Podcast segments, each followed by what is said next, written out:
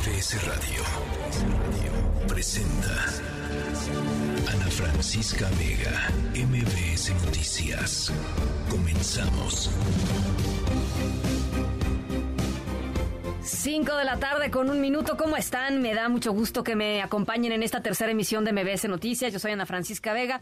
Eh, arrancando, arrancando semana, lunes 27 de febrero de 2023. Gracias por acompañarnos. Muchas, muchas cosas que platicar esta tarde. Por supuesto, conversaremos sobre la manifestación el día de ayer multitudinaria eh, por la defensa del INE en rechazo al plan B del presidente López Obrador. Más de, dicen los organizadores, 120 ciudades en México y en el mundo, en donde se juntó la gente aquí en el Zócalo, la Ciudad de México, eh, pues primera plana en todos los periódicos, ¿no? El Zócalo vestido de rosa eh, y no nada más en periódicos mexicanos, en varios periódicos em, de distintos lugares del mundo, esa fotografía del, del, Zócalo lleno de personas vestidas mayoritariamente de rosa, la ola rosa, como le, pusieron eh, muchos encabezados. interesante la que lo que sucedió ayer, por supuesto, una convocatoria pues mucho más grande, mucho más amplia que la pasada, pero también las preguntas que quedan sobre la mesa que habrá que ir eh, respondiendo en los próximos días eh, y, semanas. Bueno, vamos a estar, por supuesto, con ese tema. Vamos a estar yendo hasta Tamaulipas, en donde, francamente, eh, tremendo lo que está sucediendo. La Secretaría de la Defensa Nacional em, mató a disparos a cinco jóvenes, entre ellos uno de origen estadounidense, hirió a uno más mientras viajaban en una camioneta la madrugada del domingo allá en eh, Manuel Cavazos Lerma, en Tamaulipas. La gente eh, pues se dio cuenta de lo que estaba sucediendo en Nuevo Laredo. Eh, y hubo una pues una confrontación muy violenta entre eh, elementos del ejército mexicano y los pobladores, muchos de ellos familiares de los propios jóvenes que acababan de ser eh, acribillados, militares lanzando em, balazos al aire, eh, militares tirando balazos al piso, cerquitita de las piernas de los manifestantes, en fin, muy, eh, pues, eh, desgarrador, ¿no? Lo que lo que se vio allá eh, en Tamaulipas, por supuesto, por la vida de estos cinco jóvenes eh, y por lo que está sucediendo allá. Vamos a estar conversando con gente que de primera mano pudo ir al lugar y, ver lo que estaba sucediendo. Eh, en otros temas académicos han lanzado una carta pública por el caso de la ministra Yasmín Esquivel porque no les pareció satisfactoria y porque no es satisfactoria la respuesta ni de la ministra ni de su abogado. Así es que vamos Vamos a estar conversando también sobre ello. Es Rashabot, por supuesto, con su línea directa y Adina Chelminsky. Eh, con finanzas personales, pero hay que recordar, oigan, eh, tres años ya del primer caso de COVID-19 aquí en nuestro país. Eh, fue justamente eh, un 27 de febrero en la tarde-noche cuando a través de redes sociales se dio a conocer que había una persona en México eh, con síntomas de COVID-19. Había viajado a Italia, había llegado desde Italia eh, contagiado, estaba en el Instituto Nacional de Enfermedades Respiratorias. Son 7 millones 430 mil 816 pruebas positivas de COVID-19 en el país en lo que va de la pandemia. Eh, y por supuesto, pues no son ni, una, ni una décima parte de lo que realmente ha sucedido. Dice la UNAM que más del 80% de la población ya se ha contagiado eh, de COVID-19. Esos son cálculos que está haciendo la Universidad Nacional Autónoma eh, de México. Pero si les parece, nada más para recordar, ¿no? Para recordar, tres años. Esto fue lo que dijo eh, Hugo López Gatel el, um, al día siguiente, el 28 de febrero. Nos informaron que existía una prueba reactiva, esto en su momento lo informamos vía Twitter, de modo que tenemos ya un caso confirmado de coronavirus, este consideraríamos que es el caso índice. Bueno, pues con todo esto y mucho más vamos eh, a platicar esta tarde, pero por lo pronto saludo a Ciudad del Carmen, Reynosa, Torreón, Felipe Carrillo Puerto, por supuesto a toda la gente que desde el Valle de México eh, nos escucha a través del 102.5. Los invito además a conectar a través de redes sociales, Twitter, arroba Ana F. Vega, Instagram y Facebook, Ana Francisca Vega Oficial. Les dejo nuestro número de WhatsApp como todas las tardes. Estamos muy pendientes de sus mensajes 55 43 77 1025 y recuerden que siempre nos pueden escuchar a través de nuestra página web mbsnoticias.com. Arrancamos. MBS Noticias informa. Bueno, Estados Unidos ha formalizado ya ante el gobierno de México la solicitud de extradición del narcotraficante Ovidio Guzmán, uno de los hijos de Joaquín El Chapo Guzmán, que fue detenido eh, hace casi dos meses allá en Sinaloa. Eh, los crímenes, los delitos por los cuales fue detenido, asociación delictiva para distribuir cocaína, metanfetamina y marihuana. René Cruz, te saludo con gusto. Buenas tardes. Hola Ana, amigos del auditorio, muy buenas tardes. En efecto, el gobierno de Estados Unidos ya solicitó de manera formal la extradición de Ovidio Guzmán López, el ratón, líder del grupo criminal Los Menores, quien fue detenido el pasado 5 de enero de este año en cumplimiento a una orden de detención provisional librada el 6 de julio de 2018. El hijo de Joaquín El Chapo Guzmán es requerido por una Corte Federal del Distrito de Columbia para ser juzgado por el delito de asociación delictuosa para distribuir cocaína, mentafetamina y marihuana. Fuentes federales ANA informaron que la Fiscalía General de la República va a turnar el documento a Gregorio Salazar Hernández, juez de control con residencia en el penal del Altiplano, quien deberá programar la audiencia en la que se deberá hacer reconocimiento a Guzmán López que el gobierno norteamericano ya solicitó su extradición. Eh, cabe recordar, Ana, que Ovidio Guzmán cuenta actualmente con dos suspensiones que impiden su entrega a las autoridades de Estados Unidos. Ana, el reporte que tengo. Te lo agradezco mucho, René. Muy buenas tardes. Gracias, buenas tardes. Y ya les decía eh, lo que está sucediendo allá en Tamaulipas. En este sentido, el Comité de Derechos Humanos de Nuevo Laredo denunció que militares de la Sedena habían matado a disparos a cinco jóvenes, entre ellos uno, un chico de origen eh, estadounidense, mexicoamericano. Eh, hirieron a otro más mientras viajaban en una camioneta la madrugada del domingo en la colonia Manuel Cavazos Lerma, allá en, Nuevo Laredo, Tamaulipas. José Alfredo Lisiaga, te saludo con gusto. ¿Cómo estás? Muy buenas tardes. Cuéntanos en qué va el asunto. Muy buenas tardes, buenas tardes al auditorio, familiares de los cinco jóvenes privados de la vida por elementos del ejército de Nuevo Laredo, presentaron la denuncia formal en la Fiscalía General de la República en contra de los elementos de la milicia. Raimundo Ramos, presidente del Comité de Derechos Humanos de Nuevo Laredo, Asociación Civil, dijo que incluso la madre del joven que permanece grave hospitalizado tramitó la querella por la agresión. A decir de Ramos, la ejecución tuvo lugar en la madrugada de ayer domingo en la colonia Manuel Cavazos Lerma.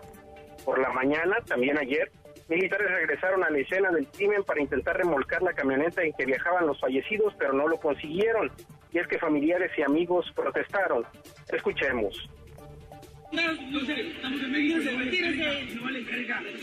A Chile, en México no vale. Si no estamos en México, estuviéramos en México. A. A ver,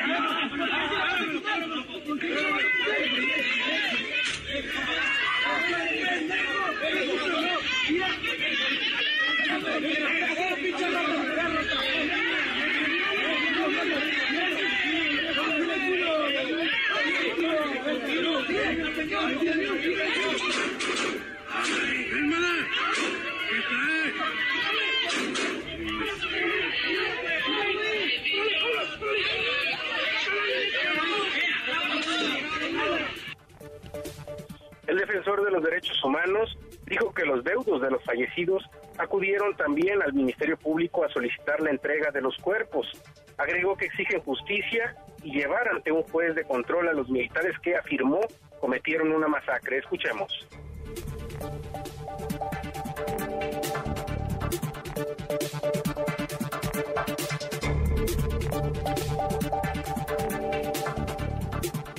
José Alfredo, me parece que no está, no está ese audio, pero platícanos, síguenos contando, por favor. Sí, él, él comenta, el defensor de derechos humanos, Raimundo Ramos, eh, comenta que estos familiares ya acudieron ante el Ministerio Público, cataloga la acción como una masacre, son cinco personas, son cinco jóvenes que dice eh, se ha probado, ellos han probado que no portaban armas, no llevaban droga en el interior del vehículo y tampoco, eh, bueno, de acuerdo a su dicho, se dedicaban a alguna eh, actividad ilícita. Eh, adelantó el defensor de derechos humanos que mañana acudirán, con seguridad acudirán a la Ciudad de México para presentar también una queja en la Comisión Nacional de Derechos eh, Humanos y comentarte, Ana Francisca, que ayer domingo estos militares, cuando se hacía la protesta, eh, dispararon contra el suelo, hacia el suelo y al aire para intentar disolver a estos manifestantes que en su mayoría eran familiares y otros eran vecinos de esta colonia Manuel Cavazos Lerma donde ocurrieron los hechos. Ana Francisca es el reporte desde Tamaulipas. A ver, nada más quisiera confirmar contigo, eh, José Alfredo, el tema de que la Fiscalía General de la República abrió una carpeta de investigación por justamente el enfrentamiento que se dio entre los militares y los pobladores, algunos de ellos familiares de estos jóvenes en Nuevo Laredo, Tamaulipas, pero que no le entró al tema de las eh, eh, presuntas ejecuciones extrajudiciales. ¿Es cierto?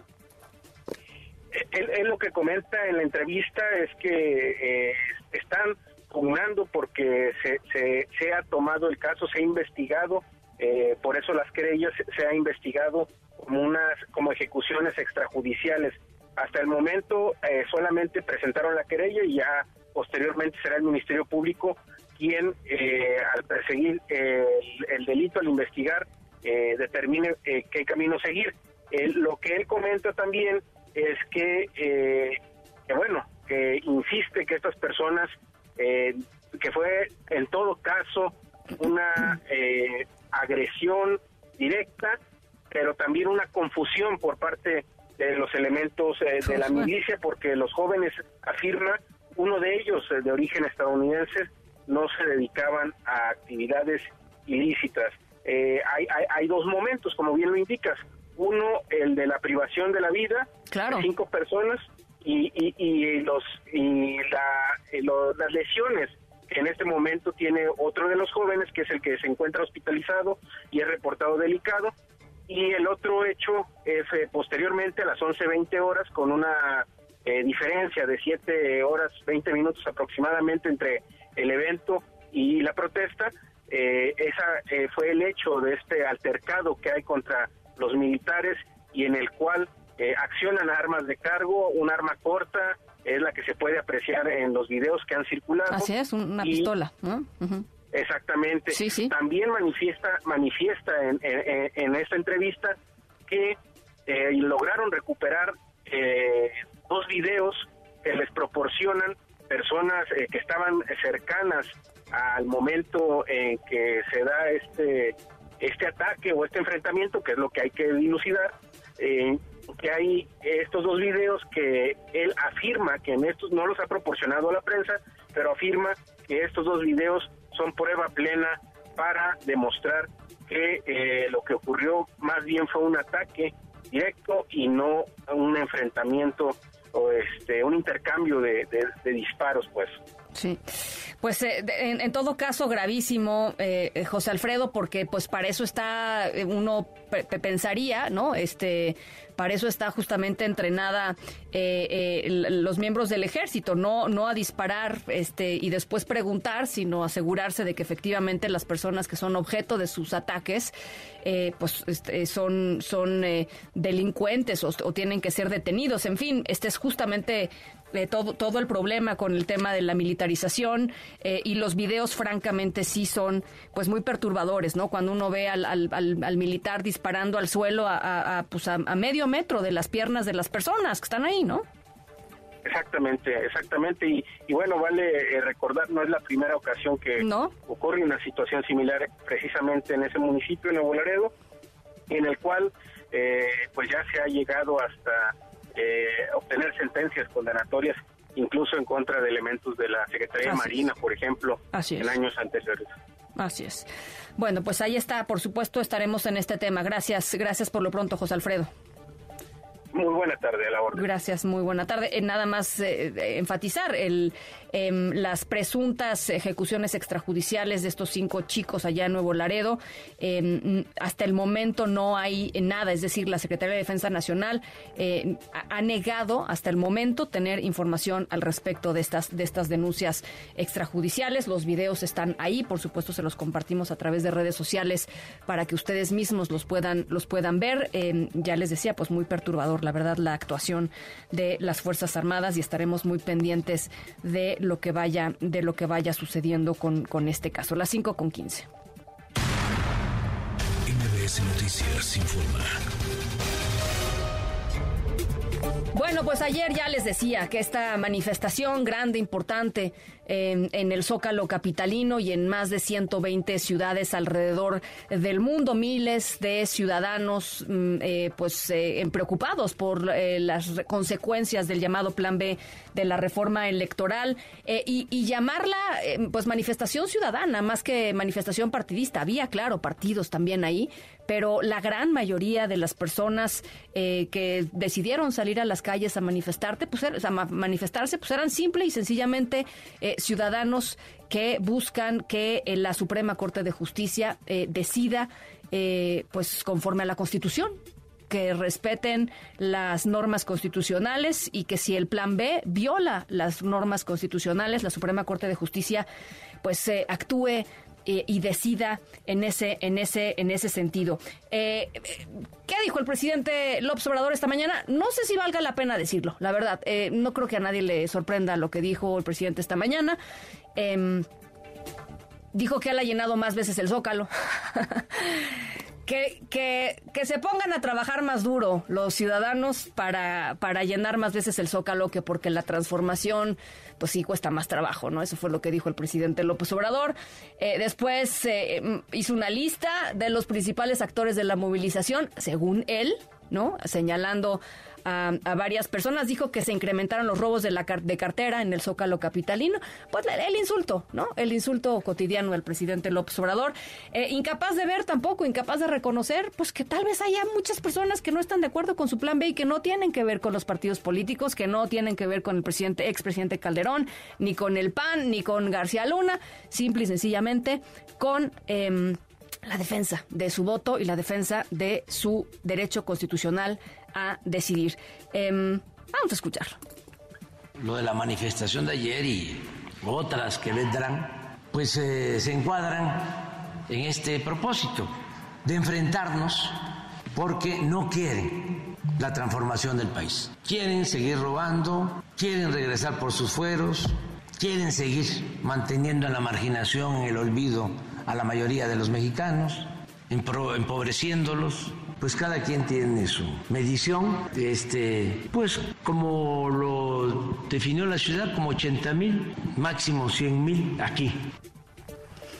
Es lo que dice el presidente López Obrador. Por supuesto, más adelante vamos a estar escuchando las voces que importan, que son las de la gente, las que estuvo ahí.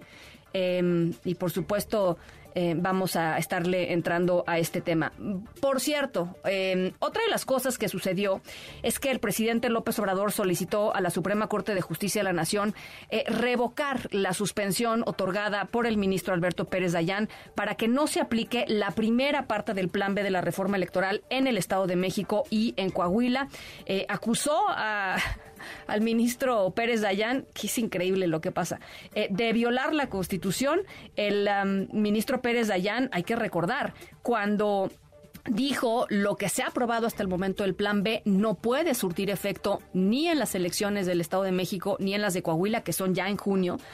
Eh, lo hizo bajo el argumento de que las modificaciones eh, en materia de propaganda gubernamental podrían generar afectaciones irreparables al sistema democrático y a los derechos fundamentales. ¿Y qué hizo entonces? Decir, en lo que la Suprema Corte de Justicia de la Nación de fondo decide y vota esto, yo voy a suspender los efectos. ¿Por qué? Porque si no, habría una violación, una eventual violación eh, grave, eh, irreparable a los derechos fundamentales de los mexiquenses y de las personas eh, que estarán ejerciendo su voto allá en Coahuila. Así es que, bueno, parte de lo que está sucediendo con respecto eh, al... Um, al plan B electoral. Eh, la jefa de gobierno, Claudia Sheinbaum, le entró al tema de cuántas personas fueron al Zócalo Capitalino.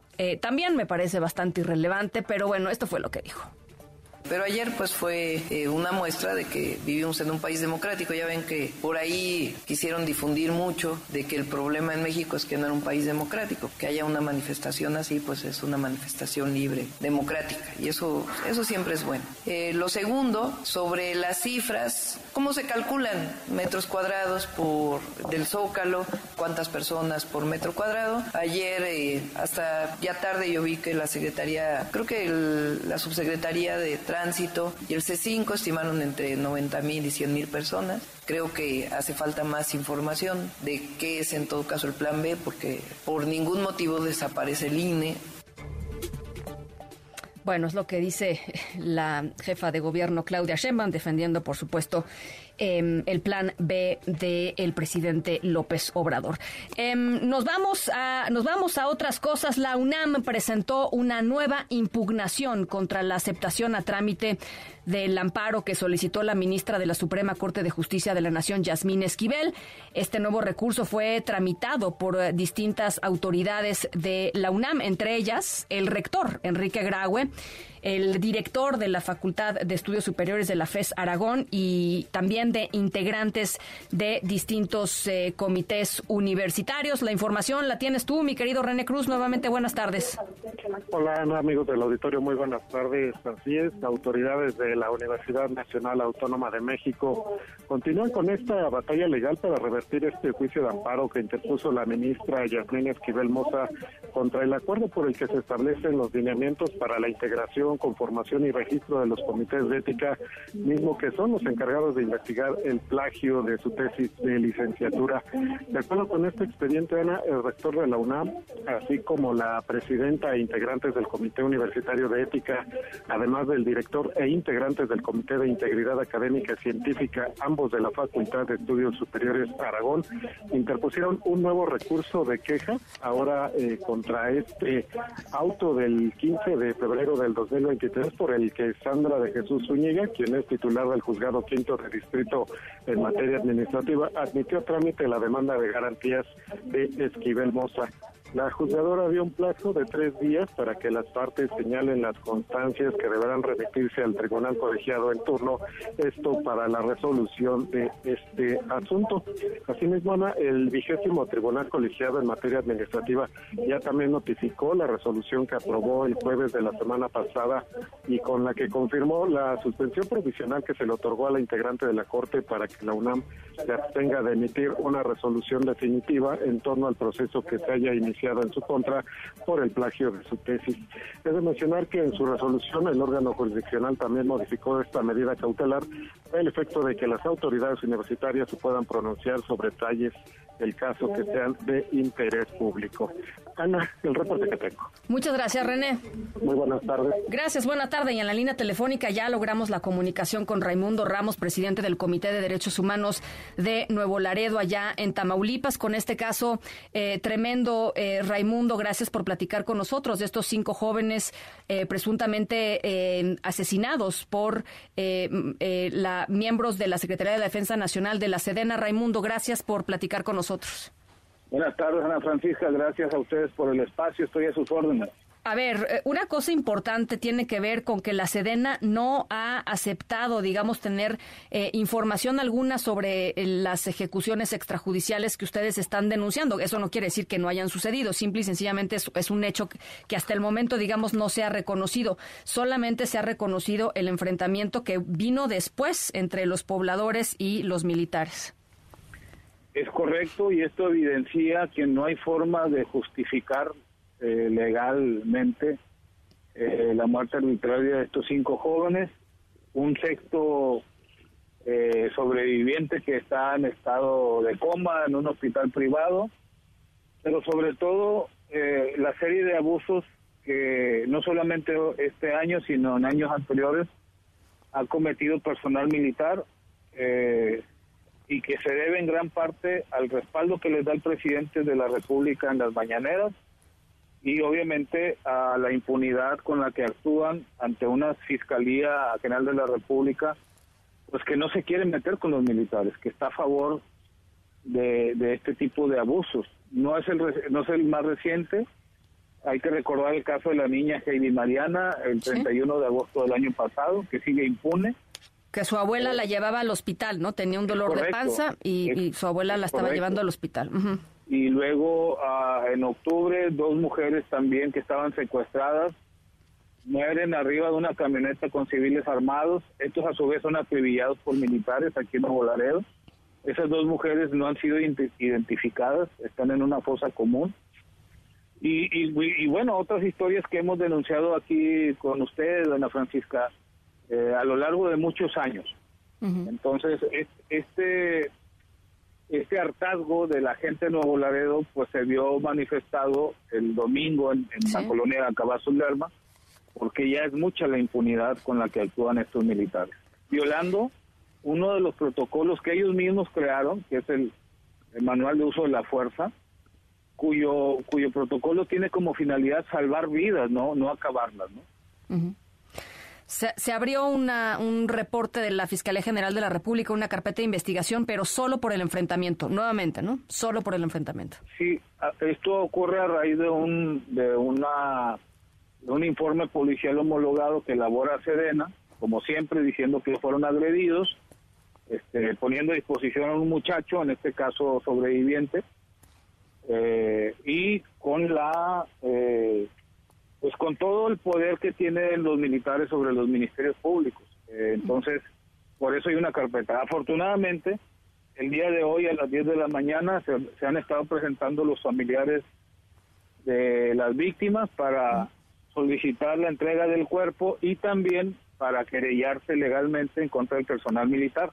De seis víctimas tenemos ahorita eh, cuatro querellas ya formales. ¿Qué implican estas querellas, Raimundo? Que se abra una carpeta de investigación por separado, que se investigue desde la perspectiva de víctimas al personal militar y que los abogados del Comité de Derechos Humanos que están acompañando a las familias nos, se nos permita conocer la, la versión de la autoridad, una versión falsa, alterada, y nos permita también aportar pruebas, como son dos videos que ya, que ya tenemos en nuestro poder, que ya se están analizando, para demostrar que los jóvenes en ningún momento agredieron al personal militar, en ningún momento eh, tenían en su poder armas de fuego y que en ningún momento los militares estuvieron en riesgo de perder la vida como para reaccionar de manera desproporcionada en contra de cinco o seis civiles eh, desarmados. Esos, esos videos, ¿quién los grabó, Raimundo? Eh, son, son videos de domicilios particulares cercanos al lugar de los hechos. Sí la misma población ha puesto a disposición de nosotros, de derechos humanos, y que nosotros también hemos, hemos detectado en estos dos días que hemos estado trabajando en, campo, haciendo trabajo de campo, precisamente para obtener el mayor número de testimonios, porque hay que recordar, no sé si lo mencioné, ayúdame no sé si lo mencioné, que al menos dos, dos muchachos de los cinco que estaban en la camioneta estaban vivos, estaban heridos vivos. No, y que tenemos la certeza de que fueron rematados con disparos en la nuca ahí mismo. En lugar de prestarles auxilio, pues decidieron borrar todo tipo de huellas, como ellos dicen. Finalmente, preguntarte, Raimundo, ¿quién estaría a cargo de esta investigación? O sea, estas querellas abren carpeta de investigación. ¿Es la Fiscalía General de la República?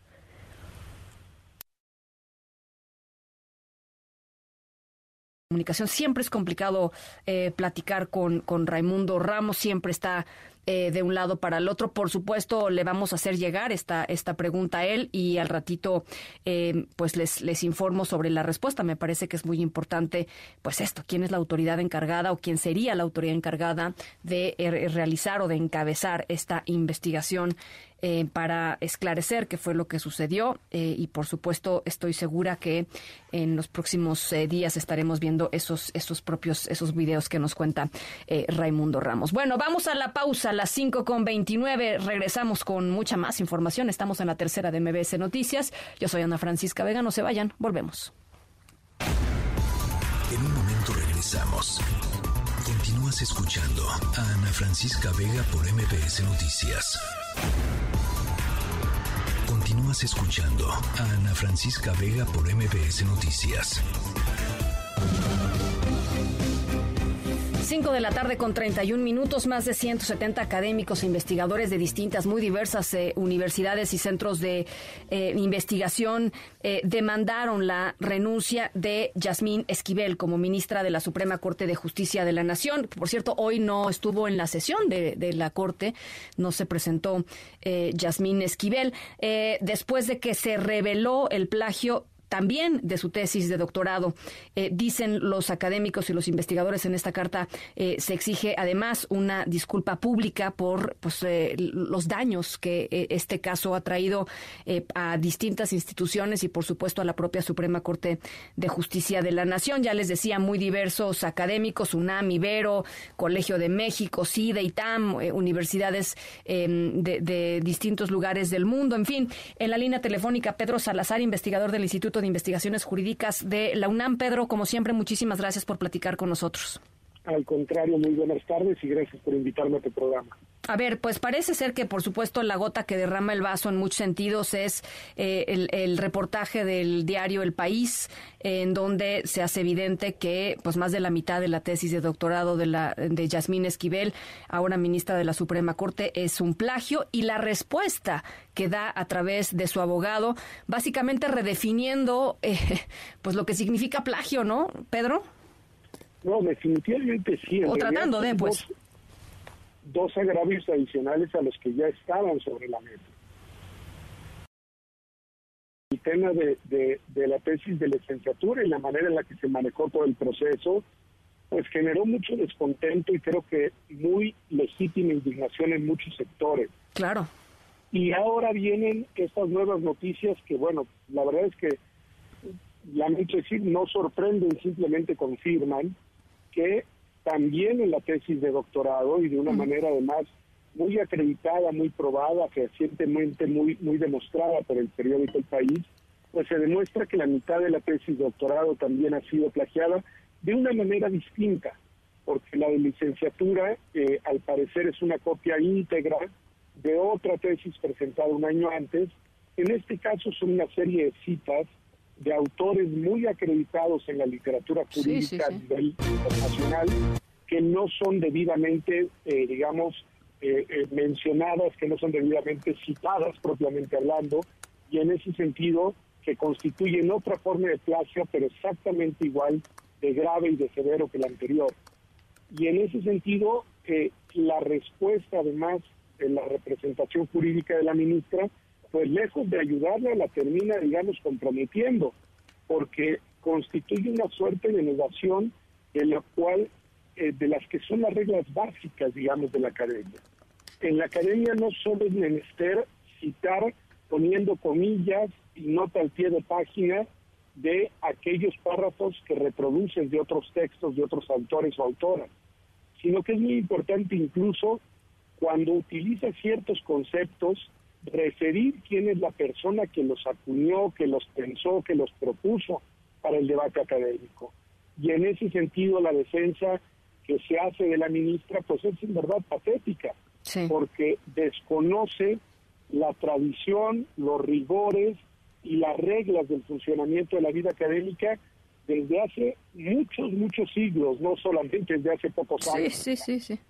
Y, y, también por eso resulta patética la respuesta de la Universidad Anáhuac que dice que a los tres años en esa institución las irregularidades como esta, digas el plagio, prescriben y no tienen consecuencias.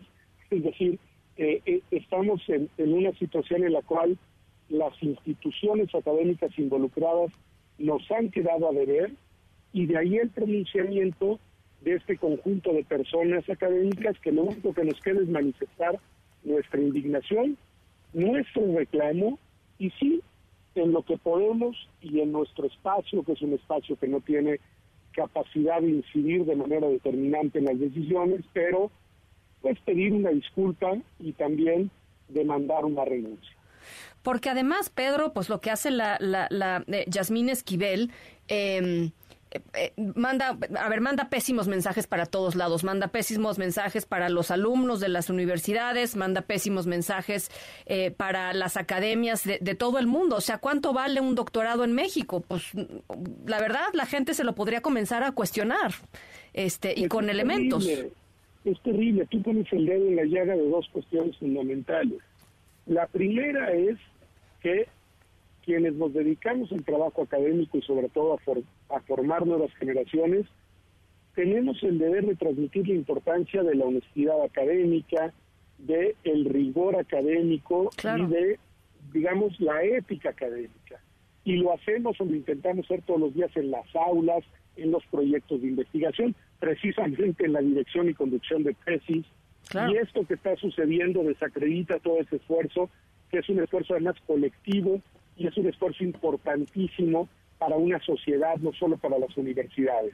Y por el otro lado, la fama y el prestigio público de la Academia de México y de quienes nos dedicamos a ella ante el foro internacional. Al final nos pone en una situación en la que pareciera que en este país pueden suceder estas cosas y no tienen consecuencias.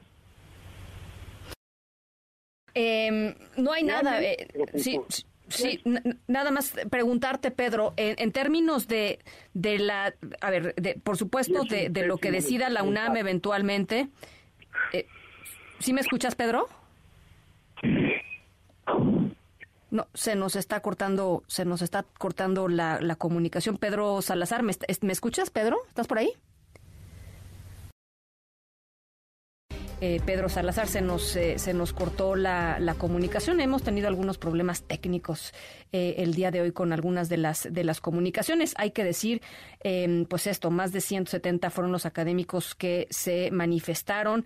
No lo habían hecho cuando el plagio de la UNAM, ¿no? Cuando el plagio de la licenciatura eh, lo hicieron hasta pues revelarse este tema de, del doctorado, así es que allá te recuperamos nuevamente, eh, querido Pedro, es que te, nos perdiste y yo te quería preguntar, em, eh, después de, de, hablar un poco sobre las implicaciones que tiene esto hacia afuera, ¿no? La academia es un tema de prestigio y bueno, pues definitivamente eh, golpeado a raíz de esto. Eh, independientemente de lo que decida la UNAM, la, la, la NAWAC, pues ya ni qué, ni qué decirles, ni qué preguntarles, pero digamos que hay esperanza de alguna manera en lo que pueda decidir la UNAM. Em, no, no, hay absolutamente nada que se pueda hacer eh, en el caso de la ministra Esquivel desde la propia Suprema Corte de Justicia de la Nación. A ver, yo diría, primero de la UNAM tiene razón. Sigamos dándole el beneficio de la duda a una institución tan importante y que además ha buscado la manera de encauzar de la mejor forma este asunto. Creo que eso hay que, hay que dejarlo ahí. La verdad es que eh, el tema ahora del plazo de, doctorado y, digamos, el foco de atención hacia la Universidad de Anáhuac de alguna manera nos ha distraído de que la UNAM todavía podría, y yo confío en que todavía buscará la manera de pues acreditar qué fue lo que sucedió, que es lo primero que hay que hacer, deslindar responsabilidades, porque tampoco debemos prejuzgar sobre las conclusiones, y si es el caso, pues determinar cuáles son las consecuencias. Y por el otro lado, la Suprema Corte, en efecto, lo señalas muy bien, ahí todavía tenemos una gran interrogante.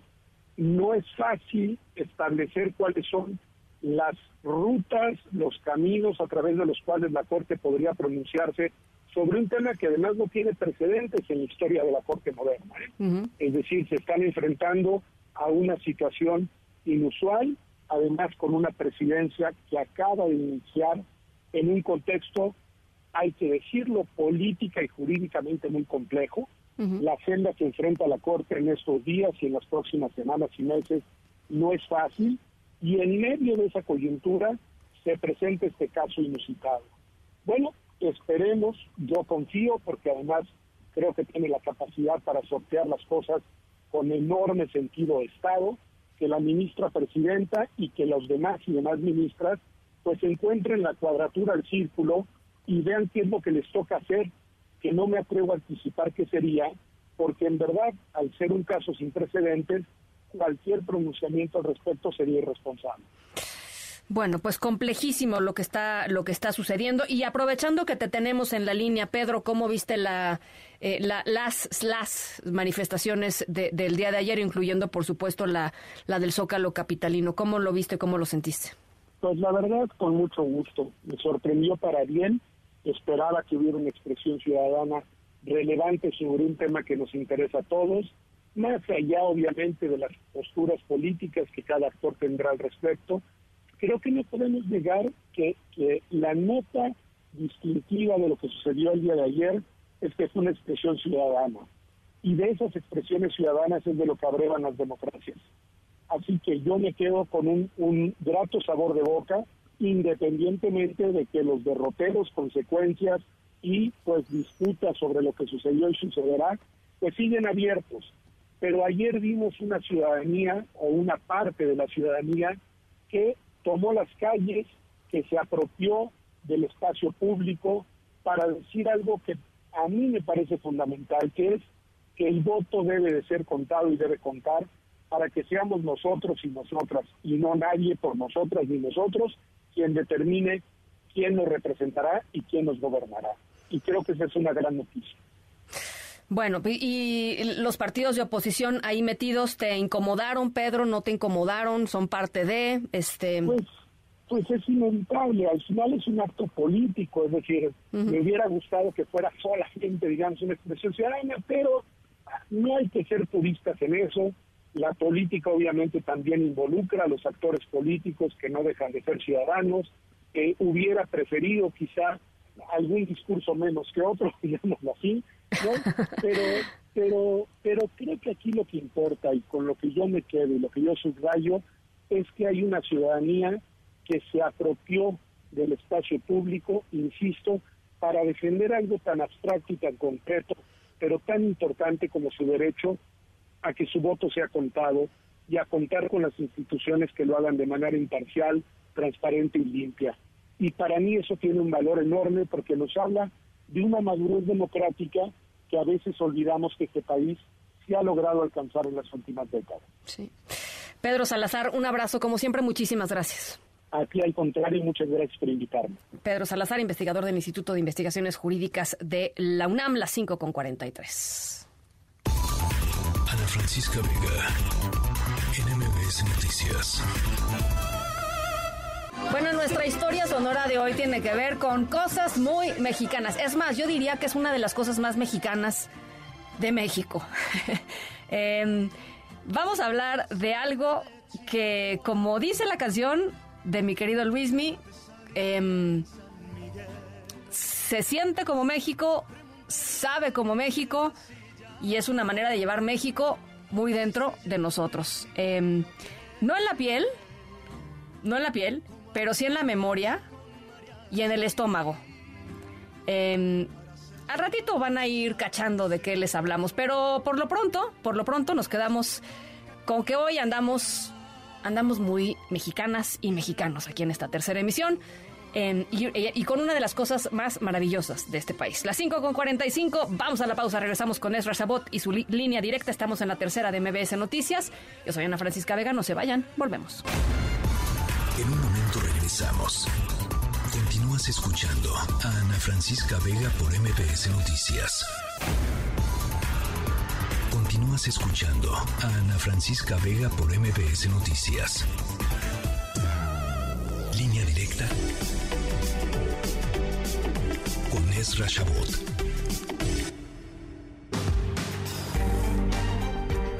Oye, Ezra, yo ayer, primero, hola, perdón, hola.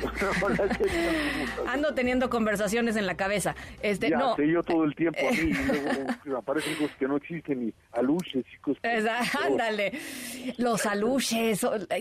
Ezra, ¿cómo se me fue platicar lo de los aluches? Bueno, a ver, vamos, vamos. Ayer yo decía este, en redes sociales eh, que la respuesta del gobierno, la respuesta del presidente López Obrador a las manifestaciones de, de ayer, la verdad, para mí es lo de menos. Lo más interesante para mí eh, será ver qué hacen la oposición. Em, con esa ciudadanía activa, eh, Esdra, y, hay poquititas oportunidades para, pues, para capitalizar eso, me parece, de aquí al 24.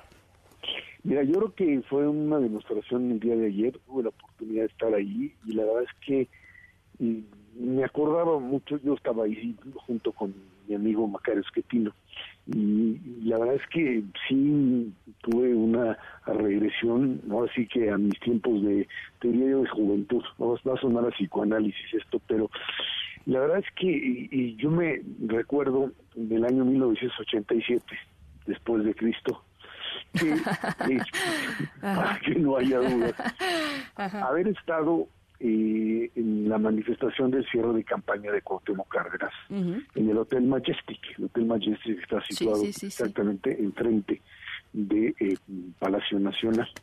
Eh, ahí estábamos, eh, no sé cómo me llegué a colar por ahí, yo era profesor de la universidad, estaba en, en Epacatlán en ese entonces, y nos metimos allí, yo y otros un amigo mío, nos subimos allí y ahí llegó Cuauhtémoc Cárdenas. y había allí un montón de intelectuales de izquierda, expriistas, y recuerdo que llegó Cuauhtémoc Cárdenas, se asomó y eso era pues algo similar a lo que vi el día de ayer, nada más que yo lo veía desde arriba. Y tengo incluso una foto, aparece una foto en el periódico La Jornada, donde aparece en uno de los balcones asomado Cuauhtémoc y mi cabeza así al lado.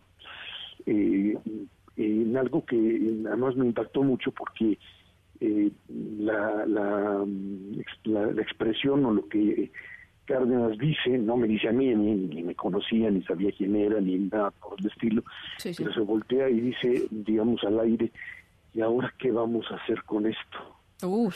Y creo que esa era... Qué, buen, qué buena anécdota, esa. Y, y eso, y eso a mí, así como que me empecé a terminar diciendo, oye, pues sí, de verdad, esto es, ayer que estaba ahí al lado de Macario, decía yo, pues sí, y ahora, ¿qué vamos a hacer con esto? O sea, ¿qué vamos en términos de sociedad mexicana? Así como en ese entonces se creó un movimiento alrededor de Cárdenas, sin duda alguna, como figura, y Muñoz Leal y compañía alrededor, y terminaron con una figura de un caudillo enfrentando al sistema. Hoy estamos en el modelo inverso, en un movimiento sin caudillos, no solo sin caudillos, sin figura. Sí, el hecho de que ayer haya aparecido Beatriz Pajés y Cosío, como apareció anteriormente Woldenberg, lo que te dice es que esto es un movimiento a la inversa, en donde tienes una causa que es la, en, algo abstracto, la democracia, la defensa del voto, el INE, lo que sea, y el mensaje que da fundamentalmente Pajés ahí es, pues que, esto hay que bajarlo a un frente ciudadano, a, a, que sea una ola que termine en eso, en una transformación democrática del país, eh, asumiendo finalmente que lo que eh, está proponiendo el presidente Morín es una regresión. Escuchaba antes de que entrara contigo al aire esta, este resumen que hacían de lo que el presidente decía cuando mencionaba, pues es que esto es normal en una democracia, etcétera, etcétera, y decía, es que ya no es como era antes. Exactamente, ya no es como era antes, cuando él estaba en el PRI, cuando, cuando el PRI era hegemónico. Hay que insistir en eso una y otra vez para desmitificar cosas. A partir del año 97, si quieres llamarlo así, mm, todavía en el 94, pero en el 97, las elecciones son elecciones que finalmente mm, los votos del IFE entonces, luego INE, contaron y se contaron. Y la eh, interpretación de que en 2006 hubo fraude fue algo que nunca pudieron demostrar.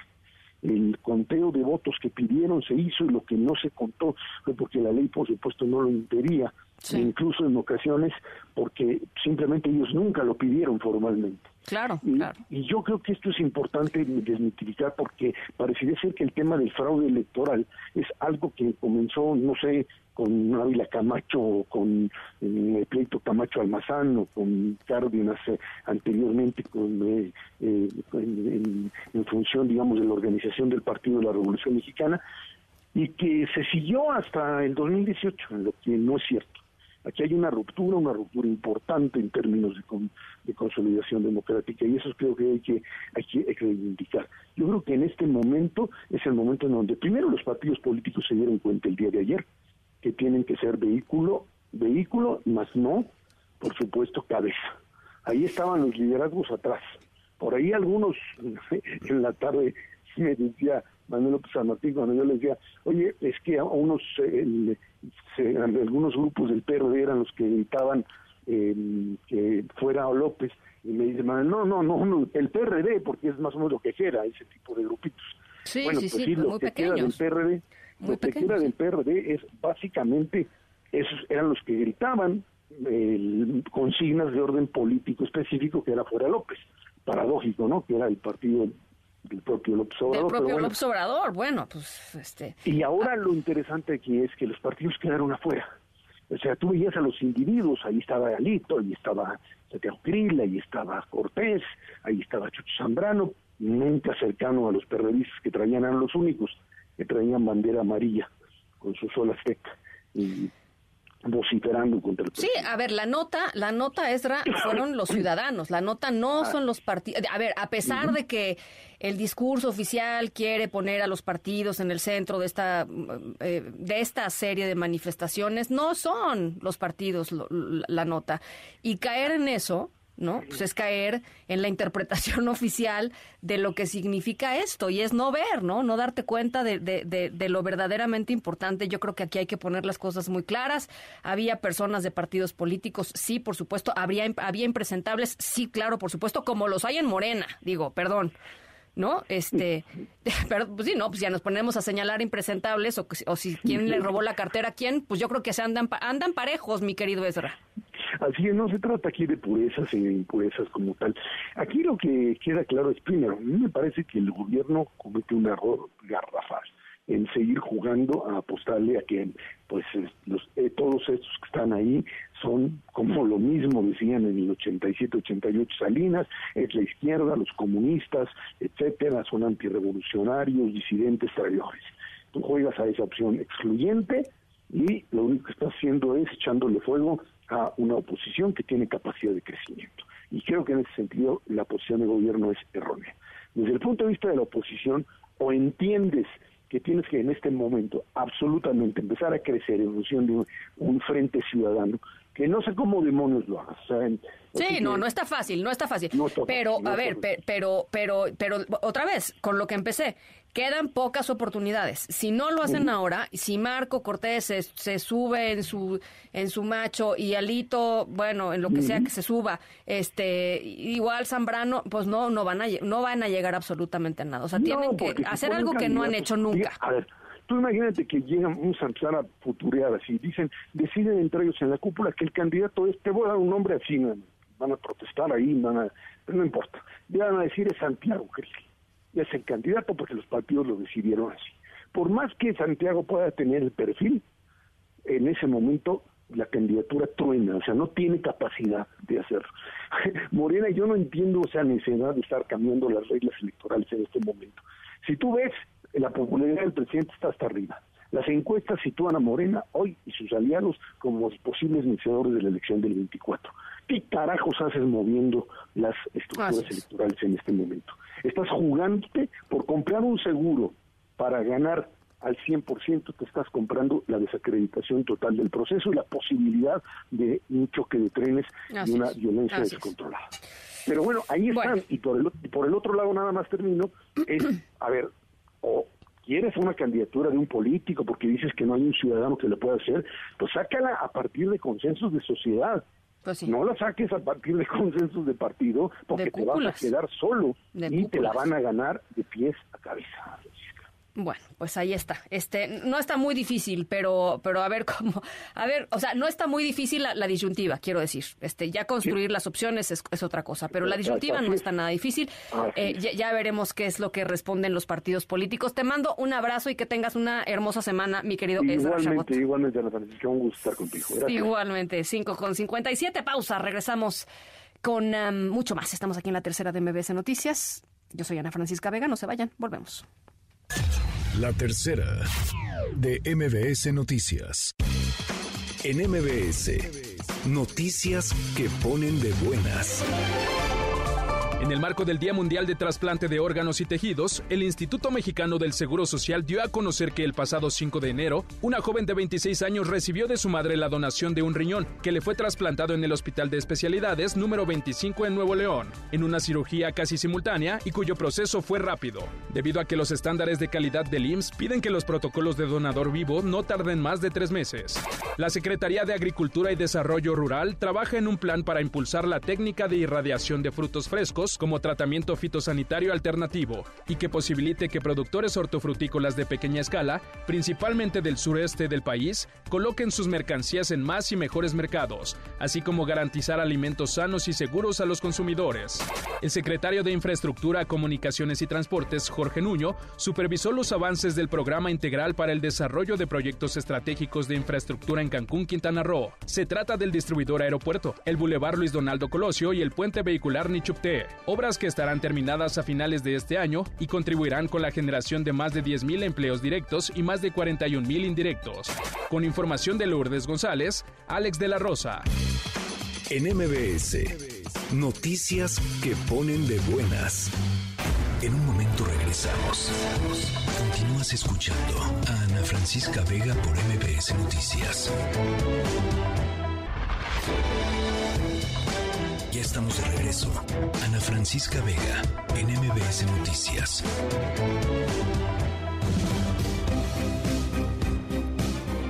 Seis de la tarde con dos minutos. en eh, el país, en el México, de las 10 mujeres asesinadas todos los días en el país de los feminicidios, a nivel número uno a nivel mundial, dice la presidenta de InMujeres, Nadine Gassman, que no ve viable declarar la alerta de violencia de género a nivel nacional como lo solicitan colectivos y organizaciones civiles. ¿Cuál fue los argumentos que dio Nadine Gassman?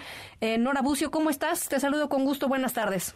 Ana, te saludo con muchísimo gusto y de la misma forma al auditorio. La titular del Instituto Nacional de las Mujeres, Nadine Gassman, rechazó la posibilidad de que el gobierno federal considere decretar la alerta de violencia de género en contra de las mujeres en todo el país ante los feminicidios y violencia de género, al considerar que le quitaría fuerza a las acciones de prevención y atención que actualmente se realizan en el marco de la Conferencia para la Estrategia Nacional de Protección Integral a Mujeres y Niñas que viven violencias basadas en el género, dijo ante las demandas de colectivas y organizaciones feministas que se debe entender que la alerta se declara cuando hay situaciones excepcionales de violencia y aunque el promedio de feminicidios en el país sigue siendo de 11 diarios, dijo que actualmente están en proceso de poner orden y aumentar la eficiencia de las medidas para prevenirlos. Escuchemos, si me lo permites, a la titular de las mujeres, Nadine Gassman. Adelante usar desde mi punto de vista un mecanismo que es para situaciones específicas de una manera generalizada le quita fuerza. En lugar de darle más fuerza y llamar la atención le quita fuerza porque entonces ya no tenemos un mecanismo donde decimos aquí hay una situación específica y vamos a poner nuestras energías, vamos a coordinar, vamos a poner más recursos porque recursos para atender y proteger a las mujeres tiene que haber en todas partes ante la cercanía del Día Internacional de las Mujeres que se conmemora el 8 de marzo, donde éstas saldrán a las calles del país a protestar nuevamente por las violencias en las que son objeto, Marín Gassman señaló que uno de los principales problemas sigue siendo la forma en cómo se ha tipificado algunos delitos relacionados con las mujeres, específicamente las violencias y el feminicidio. Por ello, junto con el CONAVIM, analizaron los tipos penales y determinan la estrategia para cambiarlos. Agregó que hay nueve iniciativas para homologarlo y uno de los logros es que en Sinaloa ya se aprobó en este sentido. Por su parte, el subsecretario de Seguridad Ciudadana, Luis Rodríguez Bucio, destacó que hasta la última estadística hay una disminución en feminicidios del 28.7% y esto ha sido considerado un logro importante en esta materia. Finalmente, cabe señalar que en esta conferencia la secretaria de Cultura, Alejandra Frausto, presentó una serie de acciones de género que se impulsan desde su área para que a través de la cultura se combata la violencia hacia las mujeres, entre ellas la conformación de los semilleros creativos, donde a través del arte se combate la violencia con música, poesía, circo, fotografía y otras artes con las que se va formando, dijo, ciudadanos conscientes. Ana Francisca, la información. Muchas gracias, Nora. Muy buenas tardes. Buenas tardes. Ana Francisca Vega, NMBS Noticias.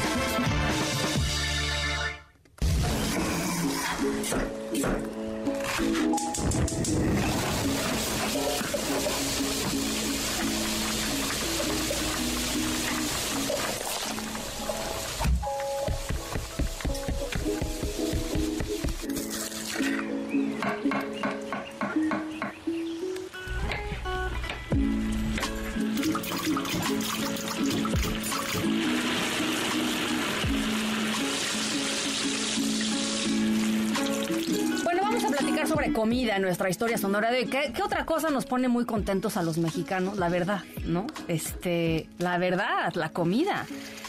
Eh, y de todo, ¿no? Este, la comida callejera, las quesadillas, los pambazos, la comida ya más sofisticada de restaurantes, la de la fonda de la esquina, ¿no? Cuando uno tiene que ir a comer que está trabajando. Eh, ¿Qué cosa, qué cosa más deliciosa es la comida mexicana? Eh, pero dentro de todo, para mí, para mí, para mí, para mí, hay un rey al que hay que rendirle pleitesía. Hay un platillo rey de la comida mexicana. Por ahí hay un dicho que no se le niega a nadie. Seguro ya por ahí han de saber, ¿no? No se le niega nada a nadie, ¿no? Bueno, vamos a hablar sobre eso. Vamos a hablar sobre eso. Em, y dentro de todos esos, hay uno que, otra vez, es el rey. Bueno, las 6 de la tarde con 7 minutos. Al ratito les voy contando un poquito más, porque además es una celebración mundial a este platillo. Eh, regresamos. Estamos en la tercera de MBS Noticias. Yo soy Ana Francisca Vega. No se vayan. Volvemos.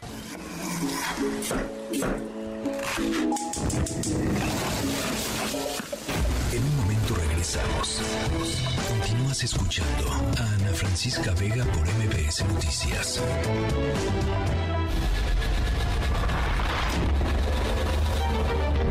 MBS Radio presenta Francisca Vega en MBS Noticias. Continuamos. 6 de la tarde con 12 minutos. Gracias por seguir con nosotros en esta tercera emisión de MBS Noticias. Yo soy Ana Francisca Vega, arrancando semana lunes 27 de febrero de 2023. Les recuerdo nuestro número de WhatsApp 55 43 77 1025.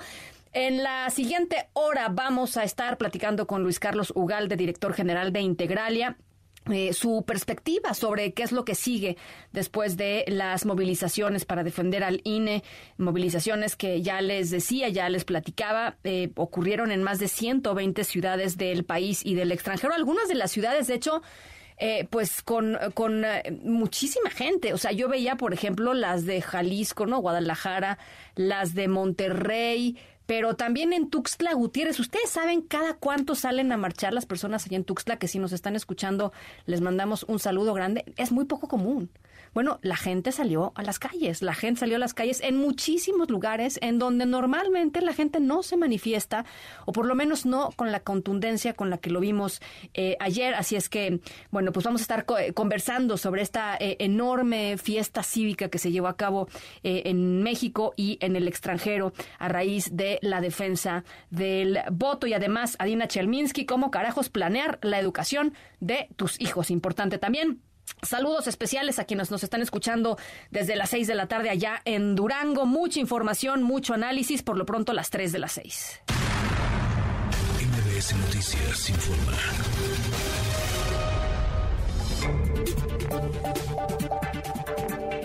Bueno, pues los de Morena en lo suyo, ¿no? El presidente nacional de ese partido, Mario Delgado, fue hoy al Instituto Nacional Electoral para solicitar que se retire el registro del PAN por las relaciones que tuvieron, dice Mario Delgado, las administraciones emanadas de ese partido con Genaro García Luna, ex secretario de Seguridad Pública y recientemente encontrado culpable de cargos de narcotráfico allá en los Estados Unidos. René Cruz, otra vez, te saludo, buenas tardes. Igualmente, Ana, amigos del auditorio, muy buenas tardes. Así como lo comentas, la dirigencia nacional de Morena pues ya solicitó al Instituto Nacional Electoral cancelar el registro del Partido Acción Nacional, estos bajo el argumento de los vínculos que mantiene con el exsecretario de Seguridad Pública Federal, Genaro García Luna. En un mensaje a medios, el líder de ese instituto político, Mario Delgado, argumentó Ana que la sentencia en contra de García Luna pues pone en evidencia que Acción Nacional sirvió para llevar al gobierno a del crimen organizado. Escuchemos. El PAN es una pieza clave en el entramado que hizo posible el arribo de estos personajes y sus nexos criminales al gobierno, además de la larga lista de escándalos de corrupción político-empresarial, impunidad y otros nexos criminales. La condena de García Luna establece una base jurídicamente sólida para evidenciar que la organización política del PAN ha servido para llevar al gobierno a agentes del crimen organizado. Bueno, Ana, pues la respuesta del PAN se dio minutos después a través de Víctor Hugo Sondón, quien es representante de ese instituto político ante INE, quien aseveró que las acusaciones del dirigente morenista carecen de sustento, por lo que llamó a mantener la seriedad y prudencia, pero sobre todo a leer las leyes que rigen el marco electoral. Ana, el reporte que tengo al momento. Muchísimas gracias, gracias, eh, René. Muy buenas tardes. Un abrazo, muy buenas tardes. Oigan, y una buena noticia, fíjense, las defunciones en México, las muertes en el país durante 2022 comparadas con la, la cifra del 2021 bajaron en eh, un muy buen porcentaje, en un 28.2%, de acuerdo con datos eh, del Instituto Nacional de Estadística y Geografía, el INEGI. Y la razón, la causa, eh, básicamente tiene que ver con una menor mortalidad en la enfermedad del COVID-19 que durante los primeros dos años de la pandemia fue pues lo que elevó muchísimo la tasa de, muertes, las defunciones en el país. Y Tlali Sainz, ¿cómo estás? Buenas tardes. Así es, Ana. Buenas tardes a ti también, a nuestros amigos del auditorio. Pues sí, hoy el INEGI dio a conocer que en los primeros nueve meses del 2022, de forma preliminar, se registraron 636.900 defunciones, mientras que en el mismo periodo, pero del 2020, fueron 777.936 defunciones. El instituto destacó que del total de estas defunciones registradas, 616.560, es decir, 96.8%, ocurrieron enero, entre enero y septiembre. El resto correspondió a defunciones acaecidas en años previos, y es que el organismo dijo que la tasa de funciones registrada por cada 10.000 habitantes fue de 49.55%, con un decremento de 20.04% respecto al mismo periodo, pero de 2021. Y de acuerdo con el registro de los certificados de defunción a cargo del registro civil y también los servicios médicos forenses, la cifra de defunciones registrados mediante los registros administrativos muestra que de las personas fallecidas, 56.33% correspondió a hombres, 43.59 fue de mujeres, en 488 casos no se especificó el sexo y por grupo de edad el porcentaje más alto de defunciones fue el 59.60% que correspondió a personas de 65 años y más, siendo los varones quienes observaron un mayor índice de mortalidad. Y como dices, pues eh, la disminución en los contagios de COVID-19 por la pandemia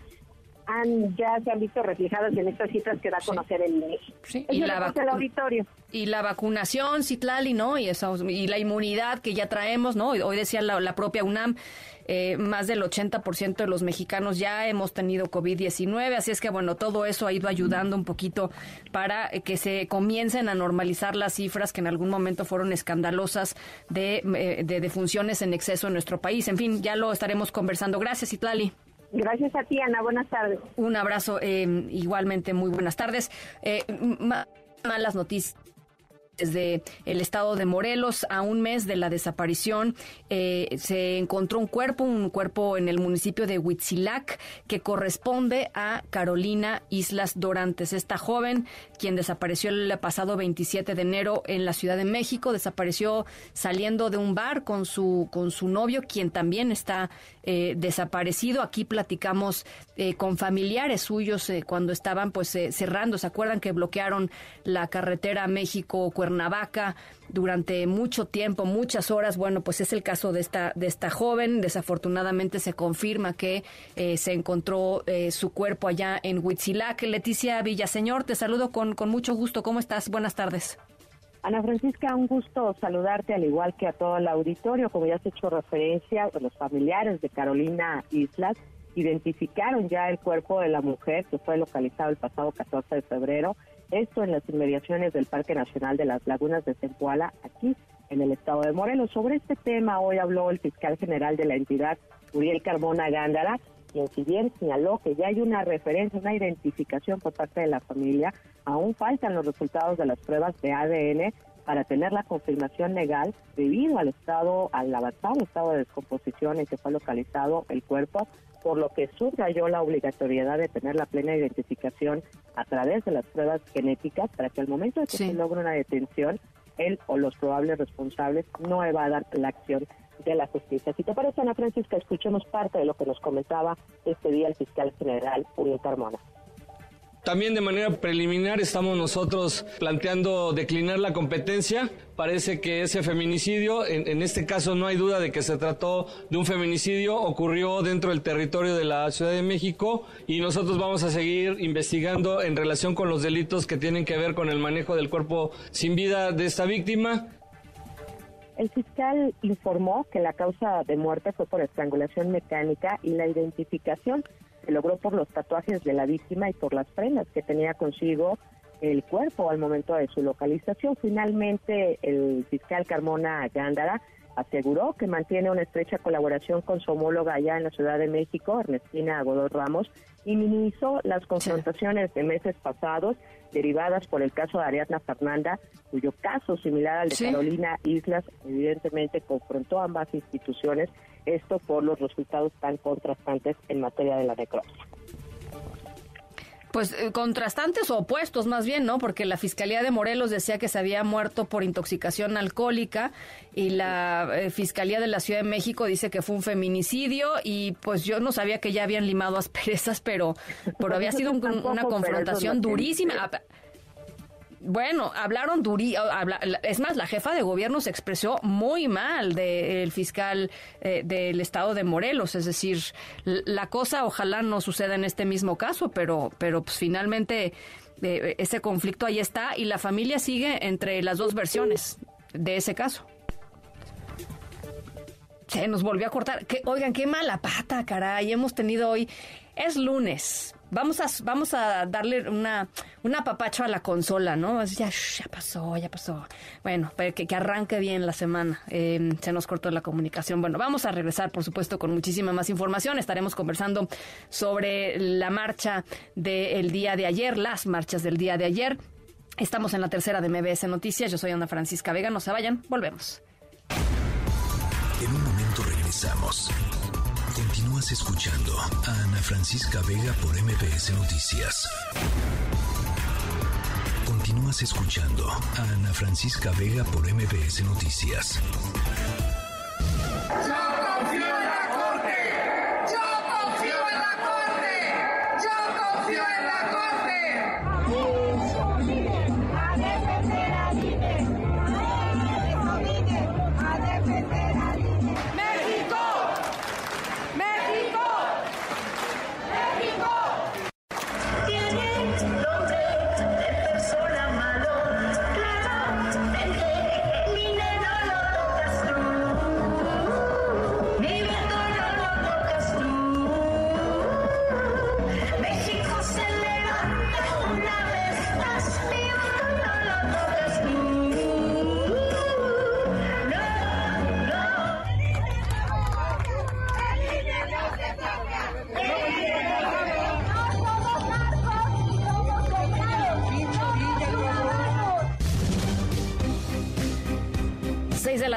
25 minutos. El Zócalo amaneció como suele suceder cuando hay manifestaciones en la Ciudad de México con Palacio Nacional protegido con vallas metálicas. Bueno, ciertas manifestaciones, las de mujeres, claramente cada 8 de marzo eh, sucede, sucede esto. Eh, en esta ocasión volvió a suceder así.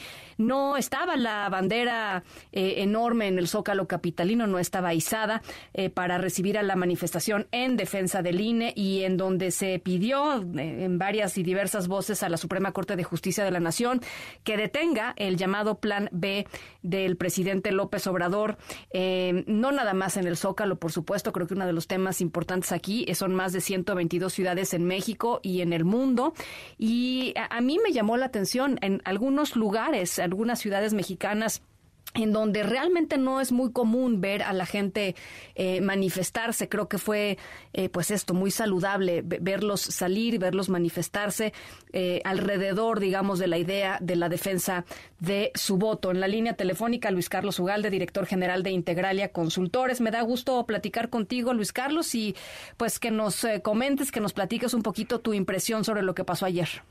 Claro que sí, Ana Francisca. Buenas tardes. Pues sí, creo que fue una, una, una concentración en todo el país, pero sobre todo en la Ciudad de México, muy potente, muy exitosa, muy emotiva, y creo que parte de eso depende de algo que tú acabas de decir que las clases medias urbanas eh, comúnmente participan poco, son conformistas y apáticas y desde noviembre pasado durante la primera marcha y ayer en la segunda, pues salieron en enormes cantidades a las calles de la ciudad a tomar simbólicamente el zócalo que en los últimos 30 o 40 años fue una suerte de monopolio del PRI a través de sus grupos corporativos o de la izquierda, en particular de López Obrador que han hecho ahí manifestaciones históricas por temas de violación organizaciones de derechos humanos, grupos marginados, etcétera, etcétera. Es la primera vez que un tipo de manifestación que reclama derechos políticos de tipo liberal, pesos y contrapesos, una democracia constitucional, salen a manifestarse.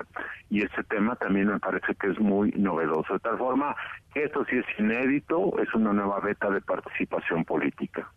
Ahora, eh, el, reto inmenso, eh, Luis Carlos, será, eh, hace rato platicaba con, con Ezra y nos decía, nos contaba una anécdota de Cuauhtémoc Cárdenas cuando estaba en campaña electoral, que salió al balcón del Hotel Majestic, vio el zócalo retacado de personas, volteó con la gente con la que estaba y les decía, ¿y ahora qué hacemos con esto?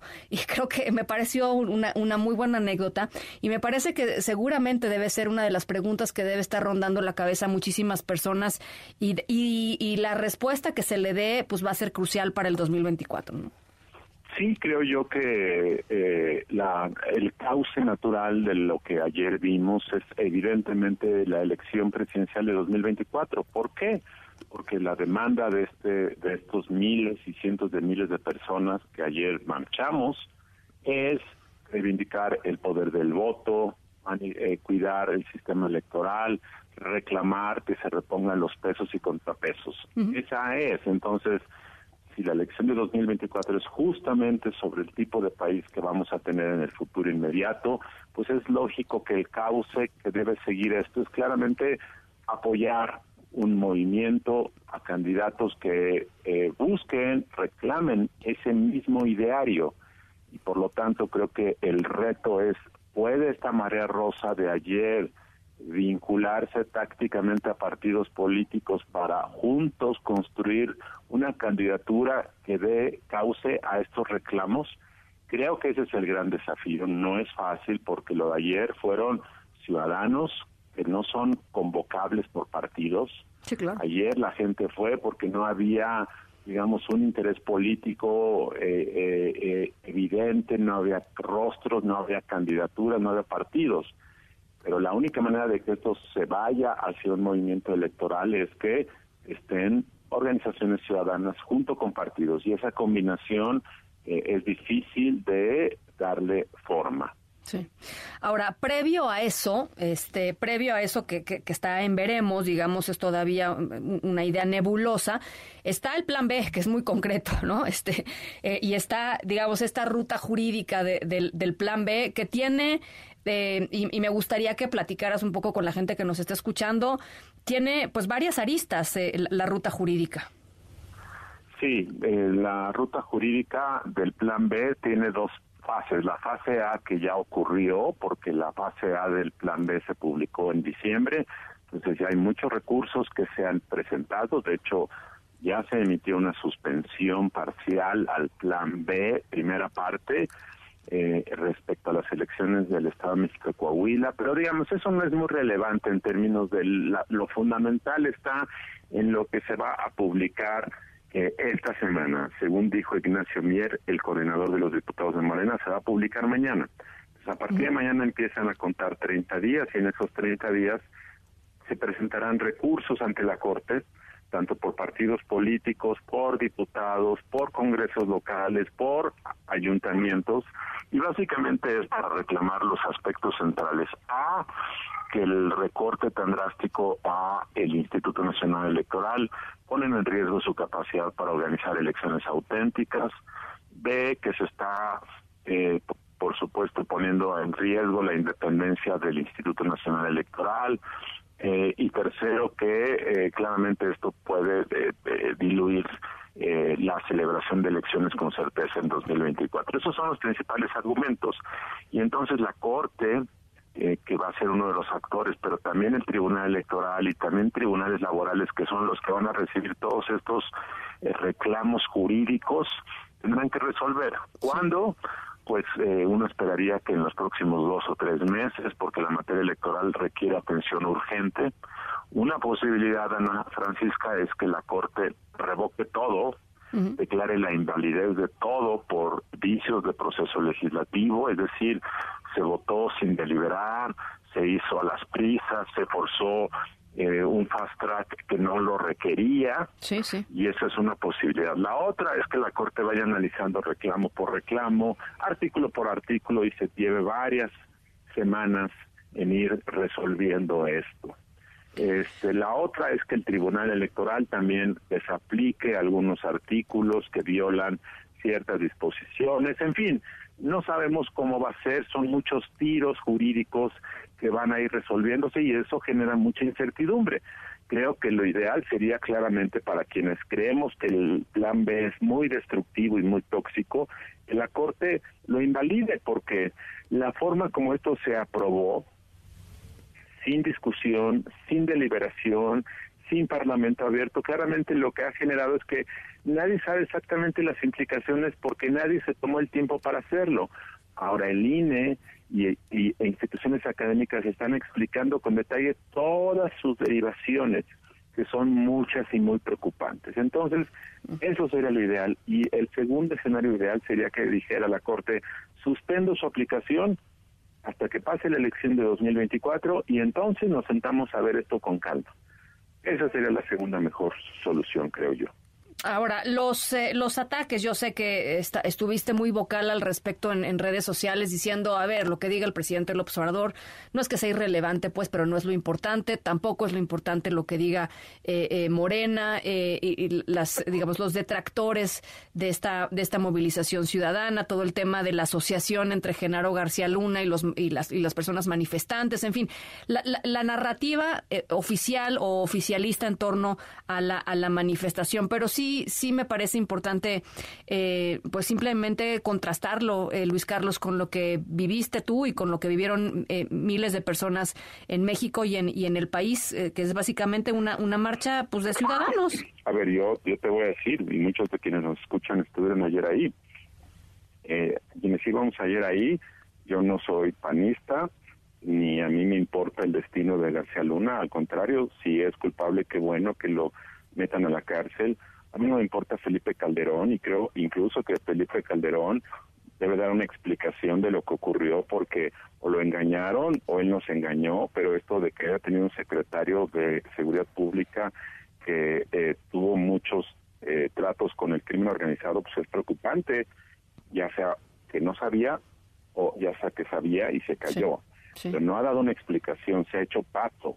Entonces, a mí no me importa Calderón o García Luna, de quienes estábamos ayer en esa marcha, la mayor parte de la gente no tiene intereses políticos, eh, de tal forma que me parece ofensivo, me parece caricaturesco, me parece degradante que el presidente diga que ayer marchamos para defender a la oligarquía, que ayer marchamos a favor de la corrupción, verdaderamente es una ofensa eh, que diga esto, pero lo dice porque no le importa el voto de quienes estábamos ayer, no nos no le importa nuestra opinión y porque lo que quiere simplemente es mantener cohesionado a su base. Entonces, a quien está hablando es a su base, le está dando justificación a su base para que en su mente digan, ah, todos estos que marcharon son unos corruptos, entonces no importa. Entonces, me parece que es muy muy mala señal del estado de salud de una democracia polarizada el tema, este tipo de eh, comentarios. Dijo hoy el presidente, que el, eh, la elección de 2024 era entre oligarquía y transformación. Es una caricatura de la realidad. Eh, Ignacio Mier, el coordinador de Morena, salió en la tarde a decir una serie de barbaridades también. Mario Delgado ayer salió a decir una cosa terrible que dijo que todos los que habían marchado ayer eran unos corruptos, eh, y hoy para desviar la atención de la marcha de ayer va a presentar una denuncia ante el INE para pedir la cancelación del registro del Partido Acción Nacional. Entonces se están mezclando eh, se están mezclando hechos simplemente para desviar la atención y para para justificar lo que pasó ayer y creo que eso es penoso y vergonzoso. Eh, sumo, sumo a los calificativos a, a Dan Augusto em, López que dijo, les dijo trasnochados a los, a los que marcharon, ¿no? Imagínate nada más, reclamar derechos políticos básicos, que es lo que López Obrador hizo presuntamente durante 30 años y ahora quienes los reclaman son trasnochados. Entonces, lo que se está gestando, ya lo sabemos, es una estrategia de polarización, es una estrategia de desdén, de acusaciones, de exclusión. Eh, eso me parece eh, muy muy grave. Por eso es que ayer escribía en un tuit que puse que me parece que, que, prestar demasiada atención a este discurso es fortalecerlo. Por eso creo que anímicamente lo más saludable y creativo es eh, ser indiferente a eso, porque es la repetición constante de lo mismo. En todos los temas es lo mismo. Entonces creo que es más saludable focalizarse hacia el futuro, cómo darle un sentido y un cauce creativo a todo esto de la marea rosa. Bueno, pues ahí está. Nos interesaba mucho tu punto de vista, tu perspectiva, Luis Carlos Ugale. Te mando un abrazo como siempre. Gracias. Gracias, Ana Francisca. Buenas tardes. Muy buenas tardes, el director general de Integralia Consultores. Las seis de la tarde con 37 minutos. En un momento regresamos. Continúas escuchando a Ana Francisca Vega por MPS Noticias. Continúas escuchando a Ana Francisca Vega por MBS Noticias. ¿Cómo carajos? Finanzas personales con Adina Chelminsky.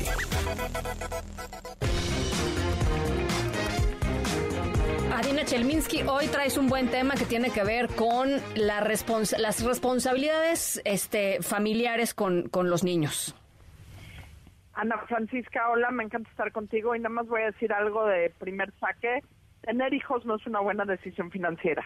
Todos los que tenemos hijos lo sabemos. Sí, son caros. Puede, puede ser una gran decisión y estoy convencida que es una gran decisión por muchas razones, pero definitivamente no es una eh, decisión financieramente eh, de costo-beneficio porque vaya como cuestan dinero los chamacos. Bueno, y, y, además, a ver, lo bueno, que creo que es por allá por donde va tu comentario, lo bueno es que hay herramientas para tratar de hacerlo un poquito menos pesado cuando, eh, cuando las vidas productivas de los papás también se van terminando, ¿no? Eh, absolutamente, y aquí hay un tema que creo que es fundamental y es la educación de los hijos, porque si algo me queda clarísimo es que la mejor herencia, quizá la única herencia que le vamos a poder dejar a nuestros hijos, es la educación que les podemos dar a lo largo de su vida y de nuestra vida. Y el que les podamos dar la mejor educación posible es lo que les asegura de mejor manera el que tengan éxito en su vida adulta y sobre todo, o sea, el que nosotros le demos una educación, no me refiero al por favor y gracias, una educación formal para trabajar a nuestros hijos, no es solo un regalo para ellos, se vuelve también como padres un regalo para nosotros, porque implica que esta que la independencia financiera de nuestros hijos los va a permitir ser realmente independientes y no vamos a tener que velar por su seguridad, porque estén bien, porque tengan a lo largo de toda nuestra vida. Porque es muy fácil decir como padres, no, yo me desentiendo de mis hijos cuando tengan 20 años o cuando tengan 18 años o cuando tengan 25 años, pero si ves que tus hijos no tienen la posibilidad de valerse por sí mismos en el mundo eh, de negocios en el mundo de trabajo, pues se vuelve muy difícil. Sí, y, y, déjame, te, interrumpo un segundito también, eh, Adina, porque finalmente, em, digamos, tratar de darles lo, mejor que se pueda, eh, complicadísimo reto financiero en muchas ocasiones, pero también hay que pensar en que em, planeando y tomando los pasos poquito a poquito, pueden irse construyendo mejores cosas, porque la, vida que les, les está tocando a estos chicos y a los que son ahorita más niñitos, eh, económicamente, pues también es bien difícil, o sea, va a ser pues mucho más difícil de lo que enfrentamos incluso nosotros. Y mira, te voy a decir algo, el, segundo punto de que no son un buen negocio financiero la, la mejor parte que tienen los niños es que los gastos grandes nos dan mucho tiempo para planearlos, porque si pensamos que la universidad la van a empezar a los 18 años, tenemos 18 años para planearla, o 10, o 8, o 5 desde el momento que estamos empezando. y ojo, sí hay muchas posibilidades y sí hay muchas opciones de educación pública en México. Eh, pero no pero no a todos los aceptan en las universidades públicas son puestos cada vez más competidos. Y aún así también dentro de las universidades públicas existen carreras que implican un gasto y un desembolso en material en libros en transporte que puede ser muy oneroso y para el que tenemos que también que estar preparados. Totalmente. A ver venga. Primer punto eh, y ya lo dijimos ahorita, el tiempo es tu mejor aliado. Entre antes empieces a planear, mejor. Segundo punto, empiecen a sentarse juntos a hacer cuentas.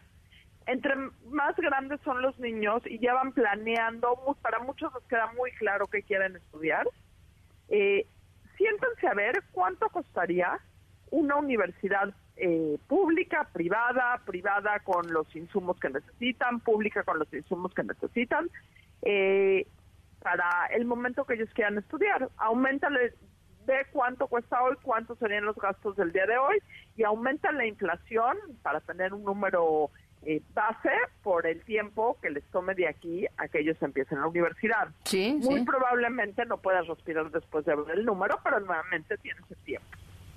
Ahora, hay tres maneras importantes eh, para poder ahorrar desde hoy para la educación de los hijos, ¿ok? La primera son esquemas de prepago que tienen ciertas universidades. Ciertas universidades privadas te permiten ir abonando a la colegiatura para esa universidad a lo largo de muchos años. Y si ya no van a la universidad en ese momento, eh, hay esquemas para que te regresen el dinero, hay que estar muy informados, pero te permiten ir abonando para las colegiaturas de esas universidades eh, y que puedas ir, bueno, desembolsando para que el desembolso no sea tan... es aliviar, aliviar el trancazo, ¿no? Exactamente, y que los trancazos sean golpecitos más que trancazos cada mes.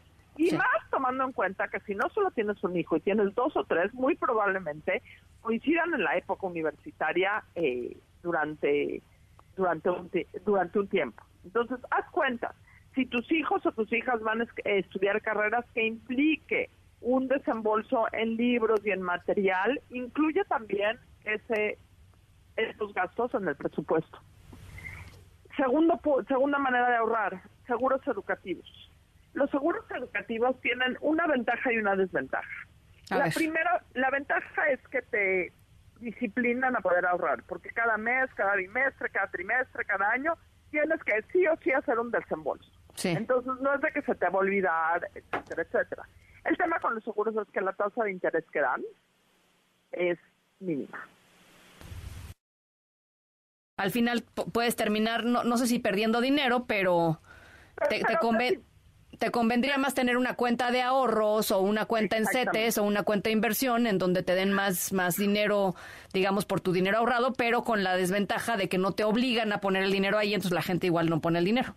Exactamente, eso te olvida. Y con la ventaja que tienen también los seguros educativos es que tienen un seguro en donde si la persona que está aportando el dinero fallece, el papá o la mamá fallece, hacen válido igual el pago al final del periodo.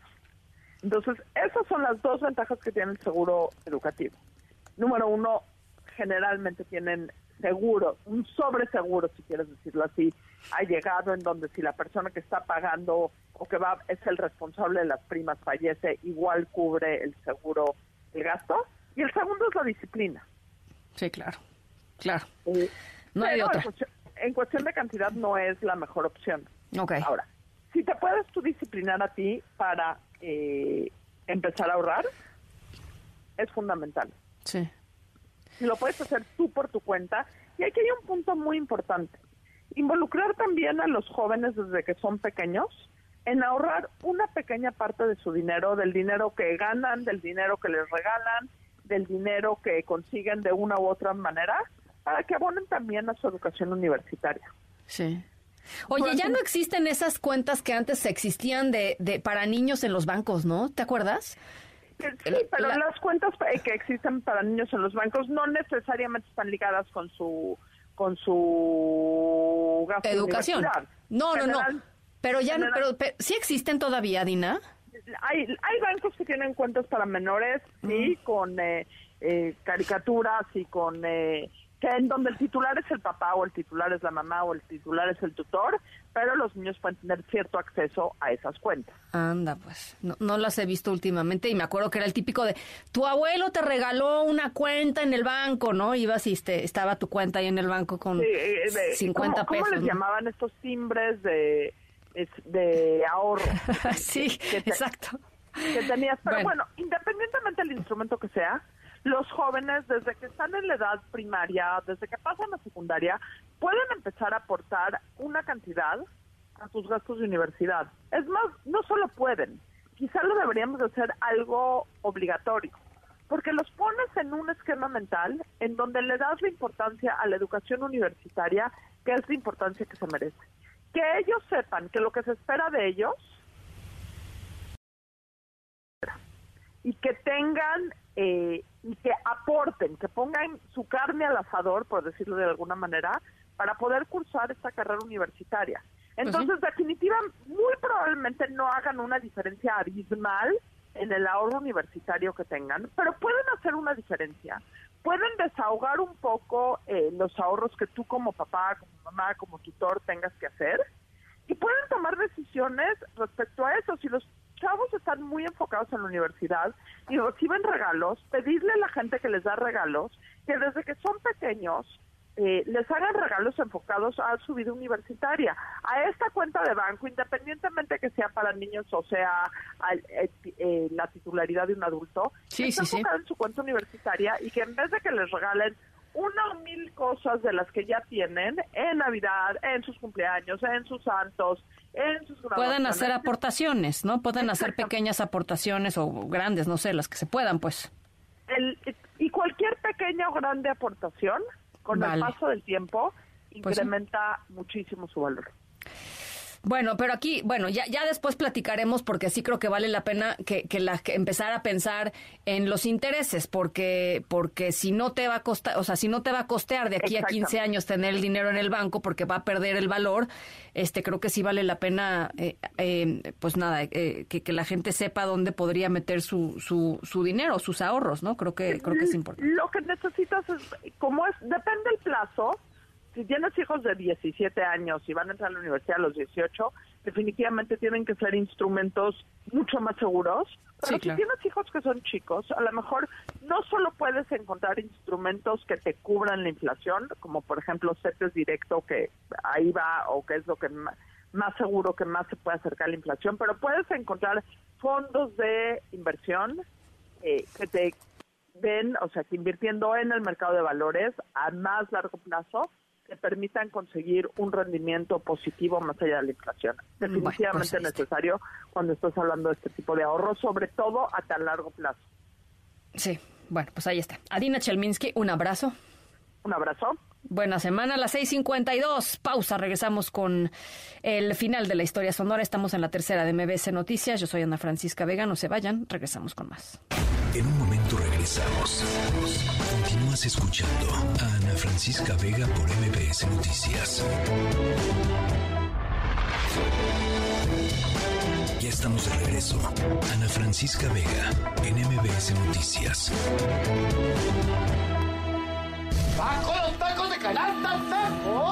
Bueno, ya es prácticamente hora de despedirnos, pero nada más les quiero contar que el top 50 eh, publicó el portal eh, Food Atlas. Eh, los tacos, como plato en general, son la cuarta comida más popular en el planeta. Los tacos em, de todo un poco, de cochi, de carnitas en quinto lugar, están hasta abajo, pero por supuesto el taco número uno em, es el taco al pastor. ¿Estoy bien o estoy mal? por allá sí, taco al pastor, taco al pastor. Y taco, la verdad, el taco al pastor. Y no se le niega a nadie, ¿no? O sea, te piden un taquito, pues el taquito. O sea, ni del taco al pastor. Bueno, ese es eh, lo publicado por el Food Atlas los tacos en general, la cuarta comida callejera más popular del planeta. A las 6 con 56 nos vamos. A nombre de todo el equipo de esta tercera emisión, gracias por acompañarnos en esta tarde de lunes. Buen arranque de semana. Nos escuchamos mañana a 5 de la tarde. Los dejo con Pamela Cerdeira. Pásenla muy bien y hasta mañana. MBS Radio presentó Ana Francisca Vega. Información para todos. MBS Noticias.